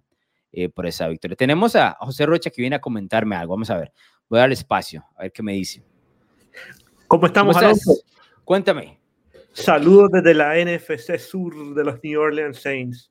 Ay, carajo, eso no lo estaba esperando. A ver. Si tuvieras que apostar hoy en día por un equipo de la NFC Sur para dominarla por los siguientes años, ¿por cuál te irías? Por los siguientes años. Cara, tengo que apostar porque no le, no le veo. Tengo. ¿A quién le ves más futuro? Lamentablemente te puedo responder esta, esta pregunta de manera negativa para, para ti. A New Orleans no. A New Orleans no, eso estamos de acuerdo. Es, de hecho, es uno de los peorcitos por el tema del tope salarial y todo lo demás. El problema que han hecho de patear, yo llamo patear la botellita del tope salarial y no abrirla y destaparla, ¿no? Sino seguir pateándola todos los años. New Orleans no. Diría, le veo un equipo joven Atlanta, ¿no? Con la excepción de que no tiene mariscal de campo, es el que me parece, pero también siento que Arthur Smith no va a terminar, no sé si le van a dar extensión de contrato y demás. Creo, creo que es Atlanta, la verdad. Creo que es Atlanta. Ahora una pregunta, si CJ Stroud estuviera en este Carolina, ¿crees que este Carolina sería el mejor equipo de la NFC Sur o todavía no se vería la mejor versión de él? Em, creo, que, creo que a CJ Stroud le favorece mucho la combinación que tiene con Bobby Slowick, ¿no? que es este coordinador ofensivo de Houston, que viene del árbol de Kyle Shanahan, le favorece muchísimo eso. Y en la estructura que le da de Mico Reyes y demás. Ahora, si lo ponemos en, Carolina, yo creo que le haría más que Bryce Young, mucho más que Bryce Young. Y, estaría en una situación de ser seguramente el mejor mariscal de campo de la división. Estamos hablando de supuestos, ¿no? Hay muchas cosas que, por ejemplo, la línea ofensiva que tiene Carolina es de las peores de la NFL, pero la calidad la tiene, el tipo de la calidad la tiene, porque, porque en Houston no tiene línea ofensiva tampoco. Em, yo creo que si la pregunta es si lo, si lo haría mejor que lo que ha hecho Bryce Young, ¿no? Yo creo que sí, definitivamente que sí, definitivamente que sí. ¿Y crees que de la, entre Eagles y San Francisco se podría definir quién es el mejor equipo de la NFC en el juego o sería muy temprano para declararlo a uno como el favorito de la NFC? La próxima semana, dices, el partido de la, próxima, semana? Sí, el juego de la semana que viene. Definitivamente lo vamos a terminar declarando porque vivimos de manera reaccionaria, ¿no? O sea, nos, nos, nos encanta el tema de la reacción. Pero, a ver, en el último mes ¿Qué falta? Pueden existir muchas lesiones que tambaleen a alguno de los dos equipos. Y San Francisco es dulcísimo para esas lesiones, ¿no? Ya lo sabemos. Pero. es otro tweet. Sí, no, a ver, no más. No más, pero está, está claro que entre estos dos por lo menos va a salir la próxima semana en definitiva quién es el mejor de la NFC y yo seguramente el mejor de la NFL, que para enero eso significa nada, significa nada, porque aquí vamos semana a semana, la realidad, pero bueno, es así. José, dime en 10, 20 segundos qué te ha parecido la temporada de los Saints. Sé que no te ha gustado mucho, pero en 10, 20 segundos, porque tengo más gente que está esperando. La temporada de los Saints en 10 segundos me ha parecido patética. Tenemos un coordinador ofensivo que no sabe diferenciar entre la línea de scrimmage y la línea del primer y diez. Todos sus pasos son a la línea de scrimmage y alguien tiene que decirle, por favor, que es al primero y diez. Pero es al otro, ¿no? Es la que sigue. Es a la línea que sigue, pero ahí vamos. Eh, ha sido una buena temporada, creo, dentro de todo, altos y bajos. Eh, más bajos que altos, pero creo que estamos disfrutando la última parte gloriosa y se vienen años muy duros. Sí, se vienen años complicados. ¿Desde dónde, nos, eh, ¿desde dónde te conectas, José? Desde New Orleans, cuna del Super Bowl 2025. Te espero por estos lados. Y si algún día quieres venir, no te prometemos buen fútbol en el estadio, pero te vas a disfrutar en el tailgate. Me parece muy bien. Este, espero estar por allá y nos contactamos, nos tomamos una cerveza, algo. Y, y bueno, ahogas ahí un poco las penas de los Saints, no pasa nada. Muchas gracias, Alonso. Saludos. Gracias, José. Eh, tengo a Mauro, voy contigo, Mauro, de una vez porque tengo mucha gente en fila, Mauro. ¿Qué me dices? ¿Cómo estás? Bien, bien, bien, Alonso, aquí, desde México. Pues nada, este, aficionado de los acereros, este. Ya, ya habías entrado en el Watch, en Watch Party, ¿verdad? Sí, así es. Cuéntame, ¿cómo viste los Steelers hoy? Porque se sintió diferente la cosa. Mira, te voy a ser honesto. Esta temporada todo, eh, por la pretemporada no te voy a mentir que nos ilusionamos. Todos pensábamos que, dijimos, bueno, Kenny Pickett ahora sí está dando chispazos de que vamos a ver un progreso. Y, eh, o sea, el inicio fue horrible, hay que decirlo como fue. Empezó horrible, luego como que se medio compuso, y ahorita estos últimos juegos como el de Green Bay y el de los Browns, fue como ver a un coreback de, de high school incluso. No, o sea, no, no llegaba ni a 120 yardas en los partidos y yo veía el chart y todos sus partidos iban a la banda o a, estas rutas en las que los corredores, este, en las que los receptores pasan de frente de la línea. Sí, los cruzados, ¿no? Los cruzados. Exactamente, los slats creo que se llama. Y, o sea, no, no se le veía nada, pero nada. Y la crítica vino después de, ok, Matt Canada es el problema, celebramos obviamente que se fue, pero no sé, que sus lecturas sean tan pobres o que no sepa colocar un balón al pecho o, simplemente sobrevuele a los receptores, habla, habla de que hay un problema muy grave que Mike Tomlin no está viendo, este, entonces ahí, hay problemas a futuro. O sea, a pesar de lo que viste hoy, no te dejó satisfecho. La verdad no, porque no, sinceramente, yo esperaba por lo menos un pase de anotación y, no, ni eso pudo conseguir. Sí, a, ver, Cincinnati sabía que tenía que ganar con defensa, ¿no? Entonces tenía que estar mucho más activos hoy, a, sabiendas de que no iba a estar Joe Burrow y demás. Yo estoy de acuerdo. Para mí el, el, tema es que por lo menos hoy abrieron un poco las fosas, ¿no? Entonces el equipo tuvo muchas más jugadas. Eh, me parece que abrió un poco más el campo Pittsburgh. Tuvo jugadas un poco más grandes porque antes estaban prácticamente estreñidos en 10 yardas, ¿no? Con Matt Canada y demás, y así no se puede mover el balón. Obviamente con eso le da combinación de correr el, el, balón y demás, y se vieron muy bien. Ya más de 400 yardas es una absoluta ganancia. Ahora, donde yo sí pondría un poquito de calma, y es a lo que dices, y estoy de acuerdo contigo, es que si bien me parece que hay cierto talento, el techo de Pickett es, es bajo. No, no, no es alto como el del top, el tope de la liga, ni mucho menos, y no se ve cómo llegue ahí. ¿no? Entonces... Yo creo que por ahí anda la cosa. Vuelvo a decir, creo que si hay puntos altos de la coordinación ofensiva, por así decirlo, las llamadas de jugadas y demás, pero en cuanto al tema del jugador, hay que, hay que estar un poquito calmados, que yo no creo que vaya a ser. Ahora, Pittsburgh está acostumbrado, lamentablemente, las últimas años a ganar con su defensa, ¿no? Y esto, creo que por ahí va a ir. Con el cambio de coordinador ofensivo y demás y las nuevas llamadas, yo creo que él va a ir mejorando. Va a haber tiempo de crecimiento, ¿no? Eh, pero sí, comprendo totalmente que tienes un poquito de dudas, esa es la realidad. No, sí, y ahorita que mencionas un poco de la, de la defensiva, este, o sea, creo que se vio muy claro el partido anterior. La de esta defensiva vive de chispazos, la verdad. No, porque, sí le mueven el balón, ¿no? Sí, sí, o sea, Terrell Austin, la verdad, ¿cómo es posible que su promedio de contra las, contra las ofensivas sea de, más de 300 yardas? O sea, o sea, no, no se puede ganar así. No, lo tengo, lo claro. Lo que pasa es que, ¿sabes qué? Es que los chispazos son tan claros y son tan buenos, son fumbles, intercepciones, ¿no? O sea, eventualmente doblan tanto el marcador que así viven y ganan. Eh, no, es, no es la manera correcta, ¿no? O sea, no, no es sostenible a través de los años. Pero bueno, aquí están. Eh, lo único que te puedo decir, que lo mostrado de hoy, para mí, por lo menos ya hay, ya hay espacio y puerta abierta para mejorar, y eso es bueno. Okay. Eso es bueno. Eh, ¿Algo más, Mauro? No, pues nada más, este, nada más, este, como comentar de que si realmente Pickett no, no muestra, yo sé que no tiene rivales muy duros a futuro, ¿no? Pero si por lo, o sea, hoy tuvo antes del, del medio tiempo un minuto 38 para llegar a tan siquiera gol de campo y no lo consiguió. Este, si, si, por lo menos no veo, yo, yo, esto como mi perspectiva, yo si no veo en el juego final contra los Ravens algo que me diga si puedo confiarle a este tipo el balón. Yo sinceramente quiero o a Bo Nix, o a JJ McCarthy, o a Queen Edwards en el equipo el siguiente wow, año. Wow, Sinceramente. es que Pittsburgh va a ir. Ese no es el estilo de Pittsburgh, ¿no? Ellos no, usualmente no, van a ir por. El nuevo coordinador, Omar Khan, está haciendo cosas que realmente vivíamos a la antigüita con Kevin Colbert. Sí, yo, yo, sé, eh, cambiaron hace un par de años de gerente general, es un poco más agresivo en ese sentido. Bueno, vamos a ver. Eh, yo, yo no creo que vayan por ese camino, te soy honesto, pero, pero bueno, oportunidad hay y este draft trae mucho curva que puedes elegir con selecciones tardías y eventualmente este, y la oportunidad que crezca, ¿no? Y que por lo menos que compita con Kenny Pickett, porque yo no, considero que él ya sea como el establecido quarterback uno. Eh, sí siento que con Cona no ha tenido oportunidad. Pero bueno, veremos, Mauro. Suerte con los estilos el resto del año y, y, ahí cuando estemos en reacciones puedes entrar cuando quieras. Gracias, gracias. Gracias.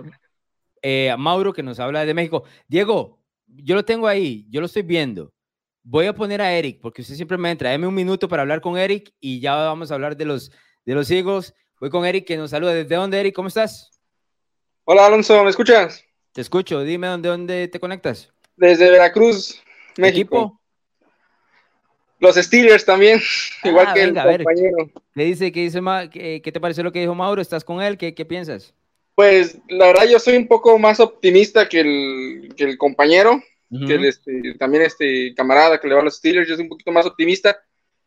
Yo sí era de los que creía que el, que el problema era Matt Canada. Ahora yo te, te, pregunto, ¿has escuchado el término le tendieron la cama?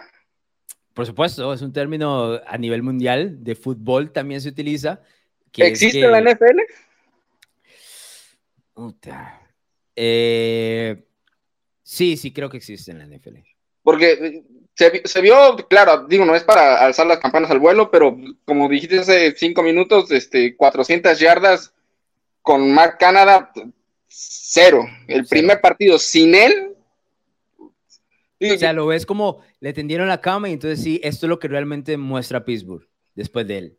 Yo, yo quiero creer, yo entiendo que, que Pickett no, es, no se ha visto como el mejor coreback y, que tiene sus limitaciones, pero con un, por lo menos un, un coordinador ofensivo diferente, puede mejorar su, o tendría que mejorar sus números. Ya si, si veas que no mejora con un cambio, de este, con, con un librito diferente, pues, pues ahí sí ya, ya, ya córtalo, ¿no? pero, pero si viste, si viste el librito más abierto hoy contra sí, Sí, claro. La las primeras dos jugadas, este, al, un pase al centro, que se acordaron que tenemos este, alas cerradas, se me hace que no existían. Tardaron 12 semanas. Sí, es bastante bueno. Creo que no existían para Canadá, sí, pero. Brutal, brutal. Ahora, ¿cuál es el techo de este equipo? Por lo menos playoffs. ¿Ganando algún partidito o no? depende del rival. Tampoco es que sea tan.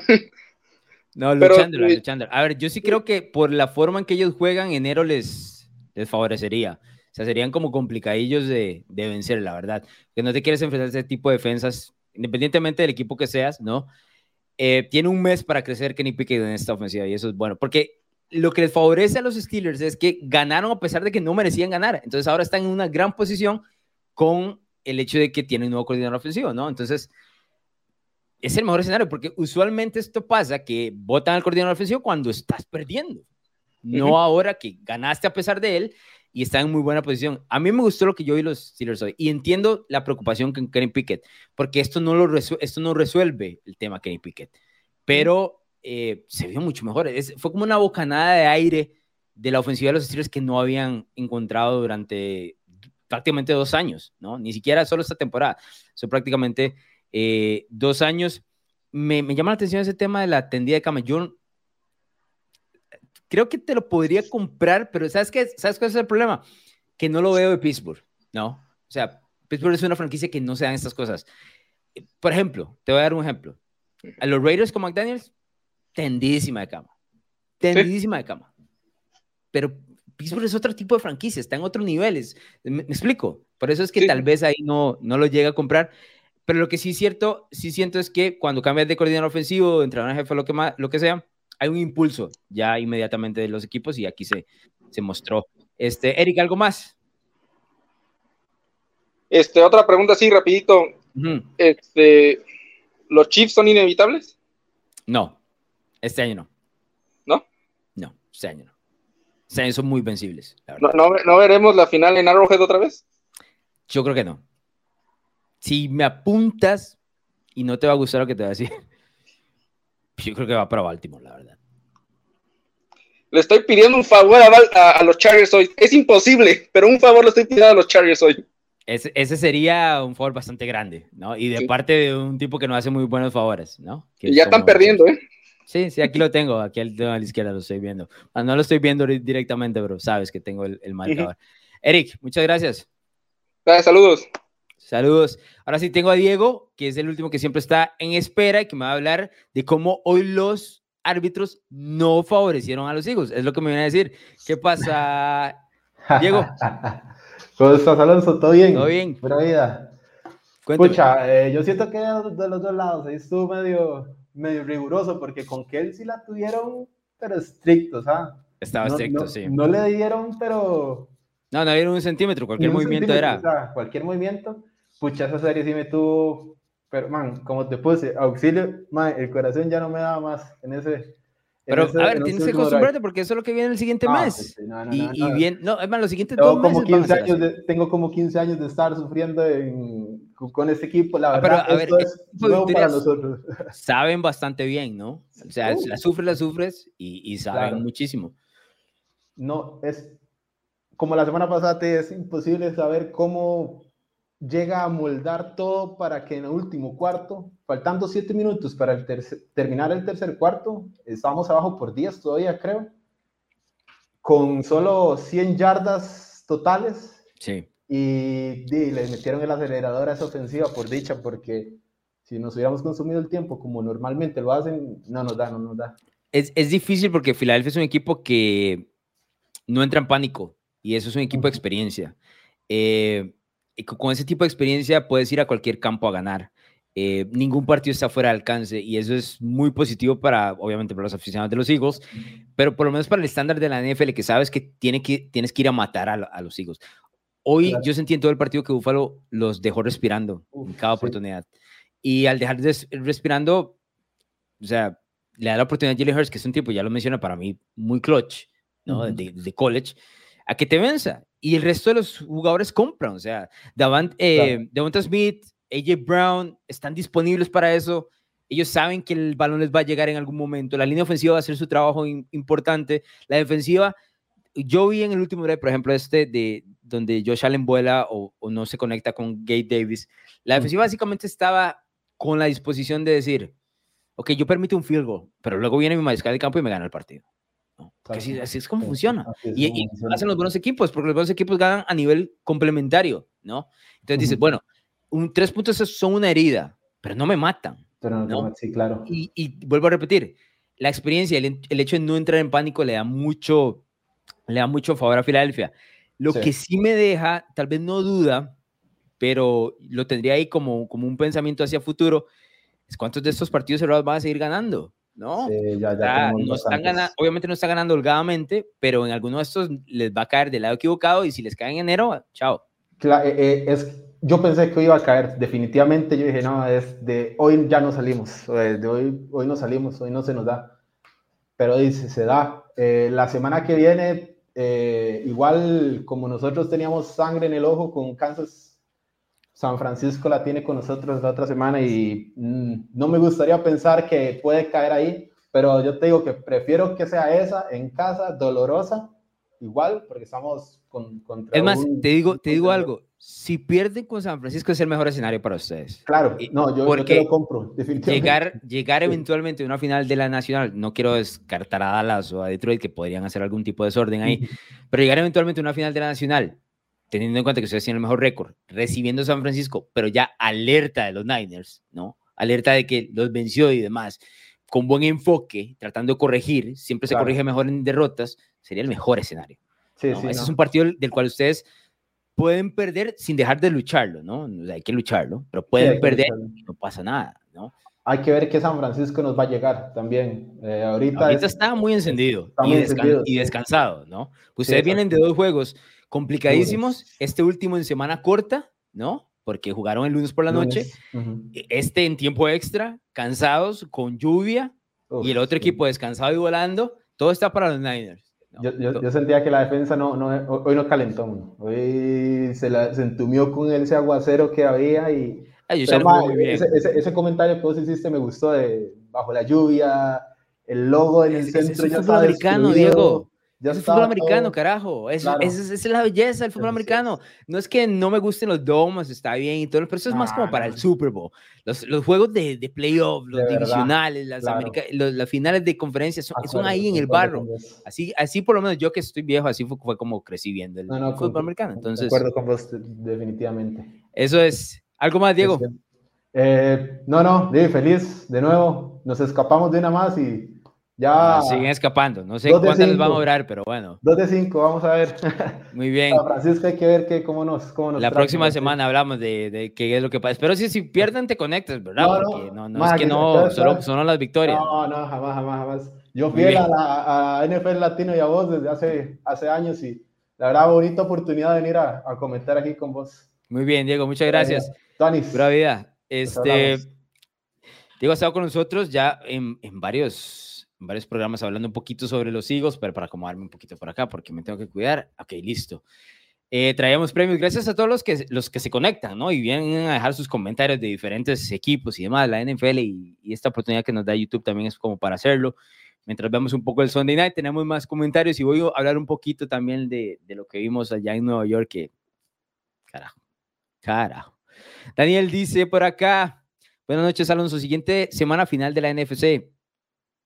Yo creo que sí. Ah, no quiero tirarle nada. Dale me gusta, ¿qué te voy a decir? qué te voy a mentir? Me gusta, me gusta cómo ha jugado Dallas. No ha ganado a nadie 500, está bien. Pero me gustó el partido que le dieron a Filadelfia, por ejemplo. Al San Francisco, obviamente no. El mejor escenario sería Filadelfia-San Francisco en una final de la Nacional.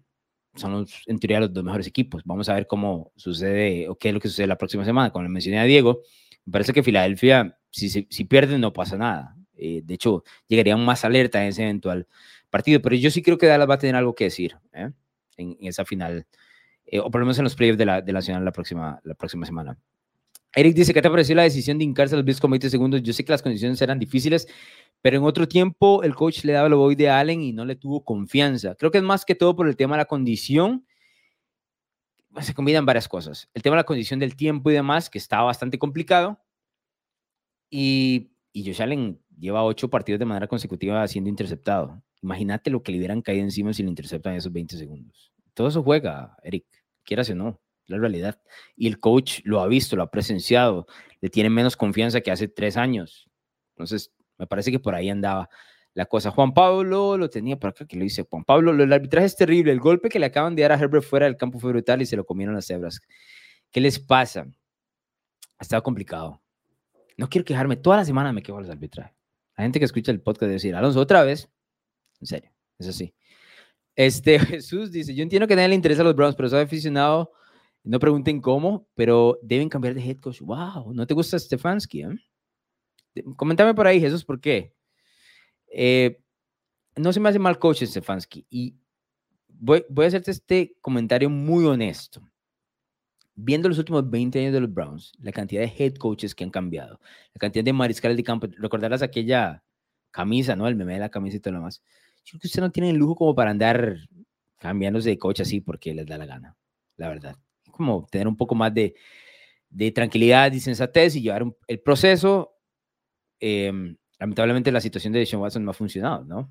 Creo que va más por ahí. Eh, Justin dice, aún con la derrota, sí, eso me emociona bastante. Hay quarterback para rato, definitivamente. ¿eh?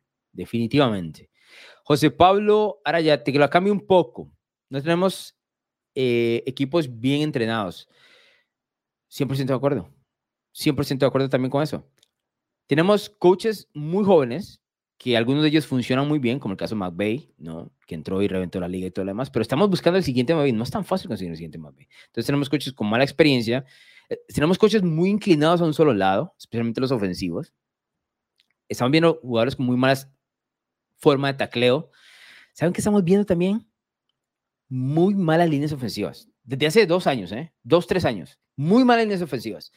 Les pongo un ejemplo en el ranking, yo, yo, yo, mantengo como un ranking de líneas ofensivas ahí, como más o menos, ¿no? Bueno, el ranking siempre tiene uno y dos a Filadelfia y a Detroit, esa es la realidad. Son las dos líneas, mejores dos líneas ofensivas que tenemos. Cleveland anda por ahí o andó por ahí también. En fin. ¿Por qué les traigo esto? La de Filadelfia, Kansas City se la comió el lunes por la noche. Se la comió completamente. Línea ofensiva que es de, la, de las más efectivas y, de las más confiables de la NFL. Los Chiefs se la comieron por tres cuartos. Y el jueves, en Día de Acción de Gracias, la Detroit, Green Bay se la comió por completo. Tenemos malas líneas ofensivas, que va mucho con el proceso de que los equipos entrenan menos en el off-season ahora, con el, todo el tema del, del nuevo contrato que tuvieron con la Asociación de Jugadores y demás, entrenan menos, hay menos, menos oportunidad de mejorar la técnica y estamos viendo muy mala línea ofensiva. Mala línea ofensiva directamente está atado mal mariscal de campo, mal mariscal de campo, menos entretenimiento, todo esto. Eso es, eso es, y, estoy de acuerdo, estoy de acuerdo, José Pablo, la verdad. Eh, por aquí decía Eric, ¿existe eh, las tenditas de cámara en la NFL en primer partido sin... Ah, bueno, Eric creo que fue el que entró ahorita, ¿correcto, no? A comentar. Y sí, por supuesto. Eh, Joe Star dice, go pack, go. Aquí, ya vemos dos de los Packers. ¿eh? Los que me aceptaron ahí. Si les contara, bro. Si les contara todo lo que pasó ahí. Pero bueno, Gabriel dice, Estamos ya de 27 en el pickskin de batalla de predicciones. Está duro llegar a ese top 5. Está bastante duro. Voy a revisar, ¿no? Voy a revisar. Eh, dice, Alonso, a usted lo sigo mucho, pero hoy, 27 de noviembre, de noviembre, voy a marcar ese comentario de que la AFC no pasa por Arrowhead. Está bien. O sea, probablemente me vaya a equivocar, Allen. te voy a decir que no. Yo, yo, creo que va a pasar por Baltimore. La defensa de Baltimore está jugando muy bien. Eh, y sería bueno para Mahomes que vaya de visitante allá al MT MTMT Bank Stadium, para que, a que pruebe, o sea, que cambiemos un poquito. Arrowhead está muy bien y todo, pero cambiemos un poquito la americana, no siempre ahí, ¿no? No siempre ahí. Iba con más premios, tengo más premios. Quería enseñar algunas cosas eh, que traigo. Tengo a Brian. Brian, hazme una seña cuando vas a entrar porque no te veo en pantalla, ¿no? Y ahora sí, carajo. Sí, ok. Porque te veo ahí, pero no sé dónde andas. Bueno, vamos a ver a Brian y les traigo algunas cosas que, que me llamaron la atención de la semana 12. Eh, tenemos, traigo unas nominados para mejor jugada de la semana. Em, para que lo tengas ahí. Pero bueno, voy, con Brian a ver qué comentario me trae. Un par de minutos. Cuénteme, eh, Brian, ¿cómo estamos? ¿Cómo estamos? Todo fino. Saludos desde aquí, desde Ecuador. Alonso, eh, mira, yo creo que yo me enamoré hace muy poco de la NFL y estoy un poquito preocupado porque creo que me enamoré mal. Estás influenciado por, por mí, porque estás, ¿verdad? Sí, yo sé. De, de, verdad, mira, yo estuve viendo el juego de Tennessee temprano, porque ahí había metido mis pesitos. Eh, y de verdad que el espectáculo es horrible, de verdad. O sea, hay juegos que son, pero. A la chingada, Terribles. Y me siento en una relación tóxica de esta relación en la que me dan un poquito y con eso me salvan un mes, pero el resto del mes está, pero. No, mira, que, a ver, si, si pasas todas las semanas diciéndole a la novia, te amo, te amo, te amo, y hoy con el Búfalo Filadelfia, la novia te dijo, te quiero, y ya con eso vives el resto del mes. y listo, y listo. O sea, con esto vivo el resto del mes, porque estaba viendo el de Tennessee, porque ahí fue donde puse, pero de lado tenía a los Patriots contra los Giants. No, eh, no, no, no, no, no, ¿qué estás haciendo? No, de verdad que no, mira, este, espantoso, de verdad. Estoy preocupado de verdad porque estoy viendo un muy mal fútbol americano, al menos en comparación a lo que yo vi hace dos años. No, imagínate los que hemos estado aquí por mucho tiempo. y no sé a qué atribuírselo. O sea, no sé si son los... Son muchas cosas, hay muchas cosas. Mal cocheo, este, malos mariscales de campo, bueno, lo que vamos a mencionar, malos eh, entrenadores. Eh, malos árbitros, que eso es más que claro, ¿no? Eh, las reglas, las reglas no dejan jugar defensa. No, no se puede jugar, o sea, fácilmente hay un montón de pañuelos. Eh, por ejemplo, yo vi, yo vi el, de el de los Bills, empezó con un montón de pañuelos, pero es que yo decía, pero déjenlo jugar, o sea, es un deporte de contacto, no, no, no, no, sé si viste el de Houston y Jacksonville. No, no, no. Te vuelve loco. te vuelve loco o sea, yo me volví loco en ese partido. Y lo quería ver, la verdad, lo quería ver. Quería ver Stroud contra Robert Lawrence, son parte del futuro de la NFL. No lo pude disfrutar. No lo pude disfrutar. Tal cual. Pero bueno, es. Tal cual. Entonces, yo espero, yo espero de verdad es un poquito preocupante lo que estamos pasando, pero bueno, esperemos que pronto mejore. Y sobre todo espero que el playoff mejore. Sí, yo también estoy de acuerdo. No sé cómo, si hemos visto cuatro meses de mal fútbol americano, cómo va a mejorar en un mes. Pero yo espero que la NFL ponga atención a, los reclamos de la gente en redes sociales. ¿Qué tal? Seguramente que no, pero es, mi esperanza de mucha gente a través del mundo que dice, no, esto no se puede ver, carajo. Y, corrija algunas cosas en el off-season para el próximo año. Pues no podemos seguir. A ver, esta liga yo no la aguanto cinco años, te la digo. Tal cual. Cinco años, yo, yo particularmente, que la he visto por mucho tiempo y todo, yo no la aguanto. Hay partidos que son, que yo digo, no puedo. y, te, y, te, soy honesto, te soy honesto yo que escribí, y sabrás, escribí la columna pensamientos por mucho tiempo y una columna que movió mucho en redes sociales y demás por mucho tiempo y tiene muchas más visitas de los que tienen los videos, por ejemplo. Y además, a la gente lo seguía y a mí me encantaba escribirlo. Parte del cual yo dejé de escribirlo es porque dejé de disfrutar el fútbol americano por estos partidos. Es parte de la razón. Porque dije, no, no estoy disfrutando lo que veo, no estoy disfrutando para escribirlo, no puedo es mucho más fácil sentarme a hablar contigo ahorita, enciendo la cámara, nos vamos a YouTube, conversamos y todo lo demás, ¿no? es más sencillo esto que Te sentarme un rato, Alonso. ¿no? Ah, ¿Me escuchas ahí? ¿No me escuchas? Ahí creo que te escucho, creo que es un problema en internet. Ok, pero te decía que es más fácil hablar contigo, sentarme en el internet y todo esto que el sentarme a escribir. Entonces, por eso es que decidí. No, creo que es mi internet, me va a salir. Pero gracias, Alonso, que pase feliz tarde y nos vemos por ahí en algún momento. Listo. Gracias a, Brian que se le fue el internet. Este, pero Es lo que les decía, o sea, parte del tema de que yo dejé de escribir los pensamientos es por, por esa situación de no disfrutar tanto la NFL y demás. Una hora y 20 minutos. Para los que siguen aquí, vamos a cerrar nada más con las últimas cosas que les traía. Eh, dice Eric que entraría el enlace, pero que no quiere hablar de, de los pechos porque está en el basurero, ¿no? Me preguntarías por el pasajero una semana más del basurero de New England Patriots, ni el pick le di hoy. Equipo horrible, sí está horrible, la verdad. Jostar dice, buenas noches, Alonso, no recuerdo haberte preguntado esto, pero en tiempos actuales, ¿qué prefieres? ¿Un quarterback o? Un quarterback de los que juega arriba. El quarterback siempre va a ser más de pase, ¿no? Del, del cerebral, del que, encuentra los mariscales de campo. Me gusta más el tema de la alternativa de que pueda correr si es necesario. No puede ser esa la opción uno, ¿no? Eh, obviamente el quarterback ideal en este momento sigue siendo Patrick Mahomes porque él es un quarterback que lee las jugadas, interpreta la ofensiva, pero si necesita correr un poquito lo hace como para ganar las yardas necesarias, ¿no? Em, ese es como el, e, el, tema ideal, es como el punto medio de la NFL actual. Lo que veíamos antes como mariscal de campo, estatuas, ya no funciona tanto. Y funcionaba cuando teníamos a Tom Brady y a Peyton Manning, que son absolutamente cerebrales, y yo no creo que tengamos ese tipo de mariscal de campo ahora, en ese momento. ¿no? Em, entonces, es como el, el, punto medio, ni uno correlón de por, de por sí, sino uno que pase, que tenga la opción de correr, que tenga las habilidades de correr si es necesario. Eh, eso es especialmente en terceras y 8, 7, o sea, bajan completamente las defensivas cuando completan esos downs eh, corriendo el balón, pero no puedes vivir de eso, definitivamente. Dorca dice, Alonso, unas palabras a mis muchachos con un nuevo quarterback, el cuerpo receptores y los grandes eh, esquineros competimos la temporada que viene. Sí, yo creo que ustedes pegaron un salto. Él está hablando de Seattle, Dorcas. Que pegaron un salto muy anticipado el año anterior y se compraron tal vez una realidad que no es la que existe. Algo similar le pasó a los Giants, por ejemplo. Con la buena suerte para ustedes que no le dieron ese contratazo a Gino Smith, le dieron un par de años que se puede salir fácilmente del, del tema del contrato y han seleccionado bien el tema de la y demás. Lo que sigue es seleccionar al, siguiente mariscal de campo, yo creo que va a competir. Seattle va a regresar. Carlos va a estar entrenando a los 90 años, lo hace bien. Por supuesto, hay, hay momentos donde San Francisco les pasa por encima porque tiene mejor equipo en ese momento. Pero, eh, pero es parte. Ustedes avanzaron más de lo que debían el año anterior, ¿no?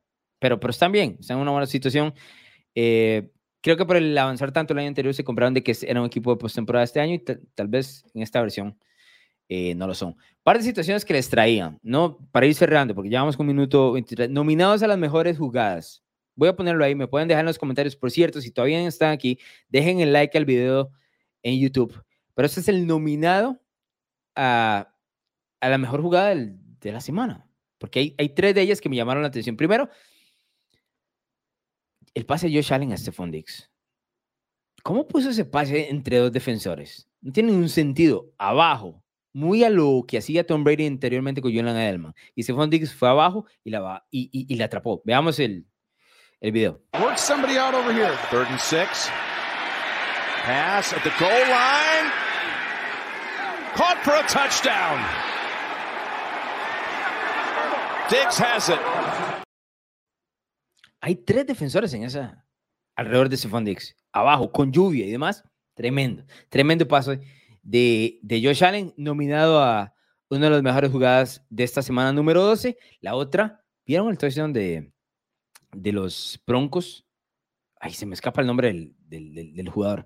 De Russell Wilson, se la pone, voy a buscarlo rápido para poder decirles exactamente de quién estoy hablando. Hablo de Adam Troman. Una recepción para 8 yardas, puso básicamente las nalgas y anotó. Vean este pase de los Broncos ante los Browns, nominado también a jugada de la semana. Do force fourth down. Did he get in with the shin? Let's see his knee. Ooh, that's close. I think the uh,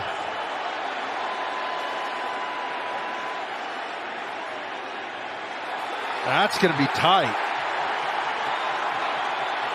See if the uh, Me parece que es esa, ¿eh? Me parece, la de Josh Allen me encanta también, pero me parece que es esta, la concentración. Por un momento dije, no puede ser touchdown. Y fue, fue touchdown, tremendo. Y la última nominada es, tal vez no es una gran jugada, pero me llamó la atención la formación T. Muchos van a decir que es una formación de Alonso. Vean ahorita como hay tres jugadores en el backfield de los Browns. Logran anotar el touchdown, ya lo van a ver en el video. Pero esta formación te, se utilizaba en blanco y negro, carajo. Esto no existe en la NFL. Y Stefanski lo trajo de vuelta. La verdad me llamó la atención, por eso la, la nomino como parte de las mejores jugadas de esta semana número 12. Oh, we got the T formation. And out of the T, play fake. DTR throws, caught, touchdown! Harrison Bryant with the touchdown grab, and the Browns cash in on fourth and goal. Fue puro humo, ¿no? Absolutamente puro humo, porque la bola no iba para ninguno. Fue en cuarto down de Stefanski. Me llamó mucho la atención, creo que es, debía ser nominada por lo menos ahí entre las mejores jugadas. Ustedes pueden dejar el comentario cuál les gusta más. Otro detalle que les traía, eh, ¿Vieron el pick six de 92 yardas de Jesse Bates contra Eric Carr? Que Eric Carr es uno de los peores mariscales de campo en zona roja durante toda su carrera y se ha expandido esto mucho más, ha evolucionado muchísimo más ahora en New Orleans, porque Pete Carmichael tampoco es un gran coordinador ofensivo. Como ya lo mencionó hace un ratito Rocha, eh, de New Orleans, o sea, Rocha, no solo en el campo, sino en esas últimas 20 yardas, pero lo que quiero que vean, y porque traigo los puntitos que antes metíamos en los, en los pensamientos, es que quiero que vean el número 3, que Jesse Bates, que era el safety anteriormente de Cincinnati, que tuvo un gran año cuando los Bengals llegaron a Super Bowl y demás. Lo que quiero que vean es cómo el, el puntito se nota que está viendo la ruta que va a correr eh, el receptor de los Saints y salta porque la lee absolutamente brillante. Y lo cantado que es en este caso la ofensiva de los Saints. Miren al número 3 o buscan el número 3 que es Jesse Bates en esta intercepción de los Atlanta Falcons, pick de 92 yardas. Vean cómo el B salta la ruta y luego absolutamente se va. Bates es uno de los mejores jugadores en cuanto a lectura, pero eso me llamó mucho la atención porque se nota lo estudiado que tenía Derek Carr y no solo lo estudiado, se nota absolutamente que Derek Carr cantó ese pase, ¿no? Bates es de los mejores en eso y lleva varias intercepciones en el año. Por último, y no podía dejar de, de traerlo, ese es un premio. No, no, no, no traigo videito, pero es, el premio a. ¿Por qué carajo fue lo que vimos en el Patriots contra los Giants? Ese es un premio. ¿A qué carajo fue eso? No entiendo qué vimos. Eso no era fútbol americano. Eso no eran dos equipos de, de fútbol americano de la NFL. Los que en algún momento nos dieron Super Bowls con Tom Brady y compañía contra los Giants, ambos del lado de Nueva York, Mac Jones y Tommy DeVito. 10 a 7. Falla el pateador de los Patriots, que recién llega al equipo porque enviaron a Nick Folk hacia Tennessee un cambio, uno de los pateadores más brillantes de los últimos años de parte de, los, de los Patriots y en el caso con Tennessee también lo ha sido. ¿Qué vimos? Es, es que patético no me encanta. Pero qué pobre imagen de ambos equipos. Y sé que Nueva York ganó, pero realmente ganó, porque ahora salieron del top y resto para poder elegir un posible mariscal de campo en el draft, ¿no? Y ahora New York, eh, el equipo de New England tiene el pick número 2 del draft por detrás de, de, de Chicago. Bueno, el récord es de, de, Carolina, pero le pertenece a Chicago, ese pick. ¿Cómo los Patriots están 2 y 9? ¿Y cómo esto no es un, el manchón más grande en la carrera de Bill Belichick. ¿Cómo? ¿Cómo lo defendemos? Que yo, lo, yo defiendo a Bill Belichick, he dicho que es el mejor entrenador en jefe de la historia de la NFL, pero ¿cómo vamos a decir eso cuando es tan obvio la pobreza de su 2023 que va acompañado con la tontería que hizo con Matt Patricia en el 2022 y lo más o menos bien que se vio Mac Jones, hasta muy bien se vio Mac Jones en su momento en el 2021 cuando, cuando fue novato. ¿Cómo defendemos a los Patriots? ¿Cómo defendemos? Veamos eh, esta jugada. Máximo está quebrado, está roto, está roto, está muerto. Lo quebraron. O sea, él no se ayuda también. Pero lo quebró, lo quebró New England, lo quebró New England. Veamos en la jugada, esta intercepción. Siente pasos, no confía en su línea ofensiva, no sabe para dónde va la ruta, no sabe qué está haciendo. Es, un desastre, Mac Jones. Y yo no pensé que de todos los mariscales de campo el líder iba a ser un desastre. Nunca lo pensé. O sea, porque siempre pensé que está bien, el techo no es muy alto, pero el piso, ¿qué? Tampoco es, era tan bajo y rompieron el piso. Patricia, Bill O'Reilly, Bill Belichick rompieron el piso y lo, hundieron al tipo. Y no me gusta defender a Mac Jones, pero la verdad no le hicieron un favor con todos estos cambios de, tener tres coordinadores ofensivos eh, en tres años consecutivos. Vean este pase. Third down and four. Jones under pressure from Simmons. Wow. Picked off. Isaiah Simmons was in the face of Mac Jones, and Bobby Okereke brings it back for the Giants. Finally brought down inside the 25-yard line. Es un mariscal de campo quebrado. Mac Jones es un mariscal de campo roto, completamente. En New England no tiene salvación. Y sé que los fans de los Patriots dicen, bueno, hay que elegir a Kelly Williams, o Drake May, y, seguramente que sí pero las heridas son más profundas que esas porque al legado de Belichick está que estropeó un mariscal de campo que era decente. El 2021 fue decente, servicial. O sea, el tipo funcionaba, funcionaba. Los llevó a postemporada, está bien. Fue tal vez un muy buen trabajo de Belichick y demás, pero todo lo demás después de ahí vino hacia abajo. Y este es un manchón enorme en la carrera de, de Belichick, la verdad. El aficionado de New England no me deja mentir ustedes confiaban que este iba a ser su mariscal de campo del futuro. Que no iba a ser Tom Brady, está bien, nadie lo es. Venían de las mieles del triunfo durante dos décadas, no iban a, a pensar que iba a ser lo mismo, pero ustedes estaban pensando que dentro de la FC este iban a ser un equipo competente, que iban a llegar regularmente a postemporada, que iban a ganar uno, tal vez dos partidos y se iban a ir para la casa y decir, bueno, tuvimos, nos faltó, nos faltaron a, las abiertas, a las cerradas, pero tenían una buena defensa. El piso era eh, era alto, no un 2 y 9, no un Mac Jones quebrado. Y para mí esto es una sorpresa. Yo no estaba esperando a Mac Jones. Y sé que fuera de los aficionados de New England, la mayoría de gente decir es, Mac Jones es un muerto. Es un Zach Wilson. Zach Wilson con panza, ¿no? Pero no era así en el 2021. El tipo lo quebraron. Esto es culpa de Belichick. Y sé que en New England no tiene recuperación, no hay reparación para Mac Jones ahí. No hay. Ojo este dato que me topé en eh, este dato de Yahoo. Partidos de los Patriots en el que anotaron siete puntos o menos. Solo esta temporada tienen cuatro. Cuatro partidos en los que anotaron siete puntos o menos. En 283 partidos en los que Tom Brady fue titular, tuvo cinco de esos partidos. Y solo esta temporada tienen cuatro. La diferencia en la excelencia que presentaba Brady y compañía, que es lo que les mencionaba hace un rato, diciéndoles que el comentario de Alex Smith está fuera de lugar, tiene ningún sentido. Es no entender la realidad de la NFL ni la realidad de la excelencia de New England, como la excelencia que tiene Kansas City en este momento dentro de su AFC Oeste, lo mismo. Trae otro, otra, algo más. Ah, bueno, y ya para terminar, no sé si vieron el rumor que salió temprano que decía bueno, que obviamente hay problemas en Nueva York con los Giants y demás, con Brian Dable y Wink Martindale. El año pasado yo escribí una nota de cómo decía, como a Wink, que es el coordinador defensivo de los Giants, lo echaron de Nueva York, ¿no? Eh, perdón, de Baltimore, porque Baltimore quería un cambio y eventualmente contrató a Mike McDonald, que es su actual coordinador defensivo y demás. Bueno, hay otra nota sobre él y demás. Pero el tema de Wink era que Nueva York lo quería, ¿no? Para muchos equipos lo querían, pero Nueva York lo, lo, lo, lo atrajo por el hecho de que le iban a dar apertura para que él hiciera lo que, lo que quisiera, ¿no? Y fuera tan agresivo como quisiera porque Nueva York no tenía nada que perder. Era uno de los peores equipos el año pasado durante mucho tiempo.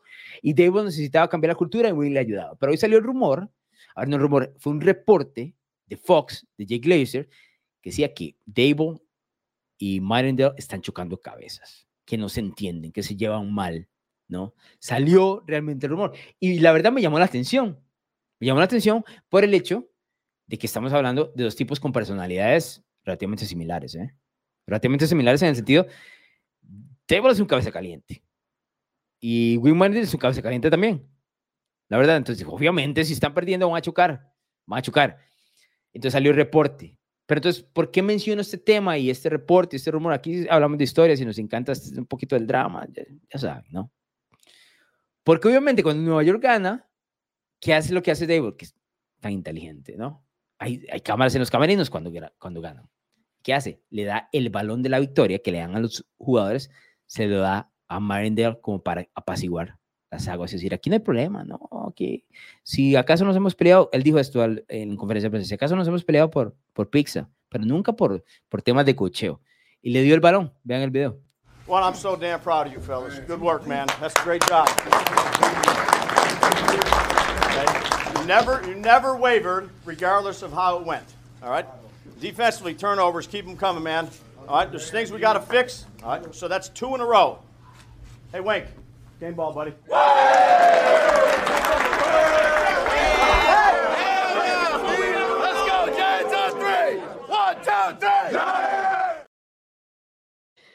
Game Ball Buddy. Wow. Eh, ya, ya no hay ya no hay tema. No hay tema de conversación en Nueva York el resto de la semana. Brillantes de, de Brian Dable, pese a que su equipo es una pobreza. Es una pobreza. Eh, pero bueno, últimos comentarios y cerramos. Hora 36, carajo. Se ha hecho, se ha hecho tremendo. Eh, tenemos comentarios, bueno, bueno, para ver, para ver. Gabriel dice, eh, ¿quién tendría más chance hoy? ¿Ravens con Lamar lesionado o Chief con Mahomes lesionado? ¿Por qué queremos lesionar a los jugadores, Gabriel? ¿Por qué? Y ya vimos a Mahomes ganar un Super Bowl lesionado el año pasado. Bueno, por lo menos reportado lesionado, ¿no? Gabriel dice que el TD de, Truman, correcto, me parece espectacular ese. Dice Dorcas que por qué el TD de Jacobs eh, va con mención honorífica. Sí, fue bueno, ¿eh? Pensé que los... No hablamos de ese partido, nada. Es, fue una buena respuesta Kansas City, ¿eh? Ah, los son Raiders, pero es una buena respuesta. El año pasado decíamos que se le complicaba la vida un poco al equipo de Kansas City estando abajo en el marcador. Yo particularmente lo decía contra buenos equipos.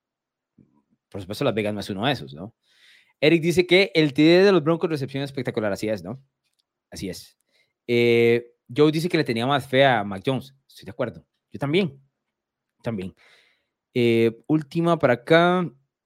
Que si está haciendo tanca a propósito me cuesta creer eso, la verdad. Especialmente, ¿sabes por qué me cuesta creer eso? Hablamos de los Patriots. Porque yo no sé si Belichick va a estar el año que viene ahí. No sé si va a estar el año que viene ahí. No sé si eh, Robert Kraft va a estar dispuesto a que sea Belichick el que esté a cargo de la evolución de otro mariscal de campo novato. Fácil cuando tienes el soldado número uno en Tom Brady. No es tan fácil cuando tienes que eh, pues imprimirle ideas a un tipo que viene en blanco, como Mac Jones dentro de la NFL, o en este caso Kelly Williams. No sé. Carl Reynolds, Dable, que deje de hacer corajes en los Giants y regrese como coach a mis Bills, necesitamos más nosotros. No creo que, regrese. Y bueno, ahí tienen a Joe Brady. Hoy se, se vio bien. No sé si eso sea sostenible, pero se vio bien. Llegamos al final del podcast, casi una hora cuarenta. Carajo, lo que hablo yo aquí, pero se disfruta un poquito hablando de fútbol americano. Les repito, si llegaron hasta acá, dejen like en el video. Eso permite que el algoritmo eh, llegue a más personas que no nos conocen y que se puedan unir a esta comunidad que le gusta hablar de fútbol americano en español todos los domingos. Eh, nos vamos a ver el final o la segunda parte del Ravens contra Chargers, que parece estar de, pocos, de pocas anotaciones. Si están en Spotify y Apple, dejen las cinco estrellas y donde sean que nos escuchen, donde sean que estén, recomiéndele el podcast a un amigo que disfruta el fútbol americano. Aquí nos vamos a encontrar la próxima semana con lo mejor de la semana número 13. Muchas gracias. ¿Te gustan los deportes, la cultura pop y opiniones diferentes? Narrativa X tiene todo lo que buscas, columnas, pensamientos, estadísticas, historias y documentales de todos tus deportes favoritos y de cultura pop. Todo contado a través de la pluma de diversos autores, con puntos de vista únicos y de cualquier parte del mundo. No busques más, Narrativa X es tu casa. Síguenos en Twitter como arroba narrativa-x y visítanos en narrativax.com. Te esperamos.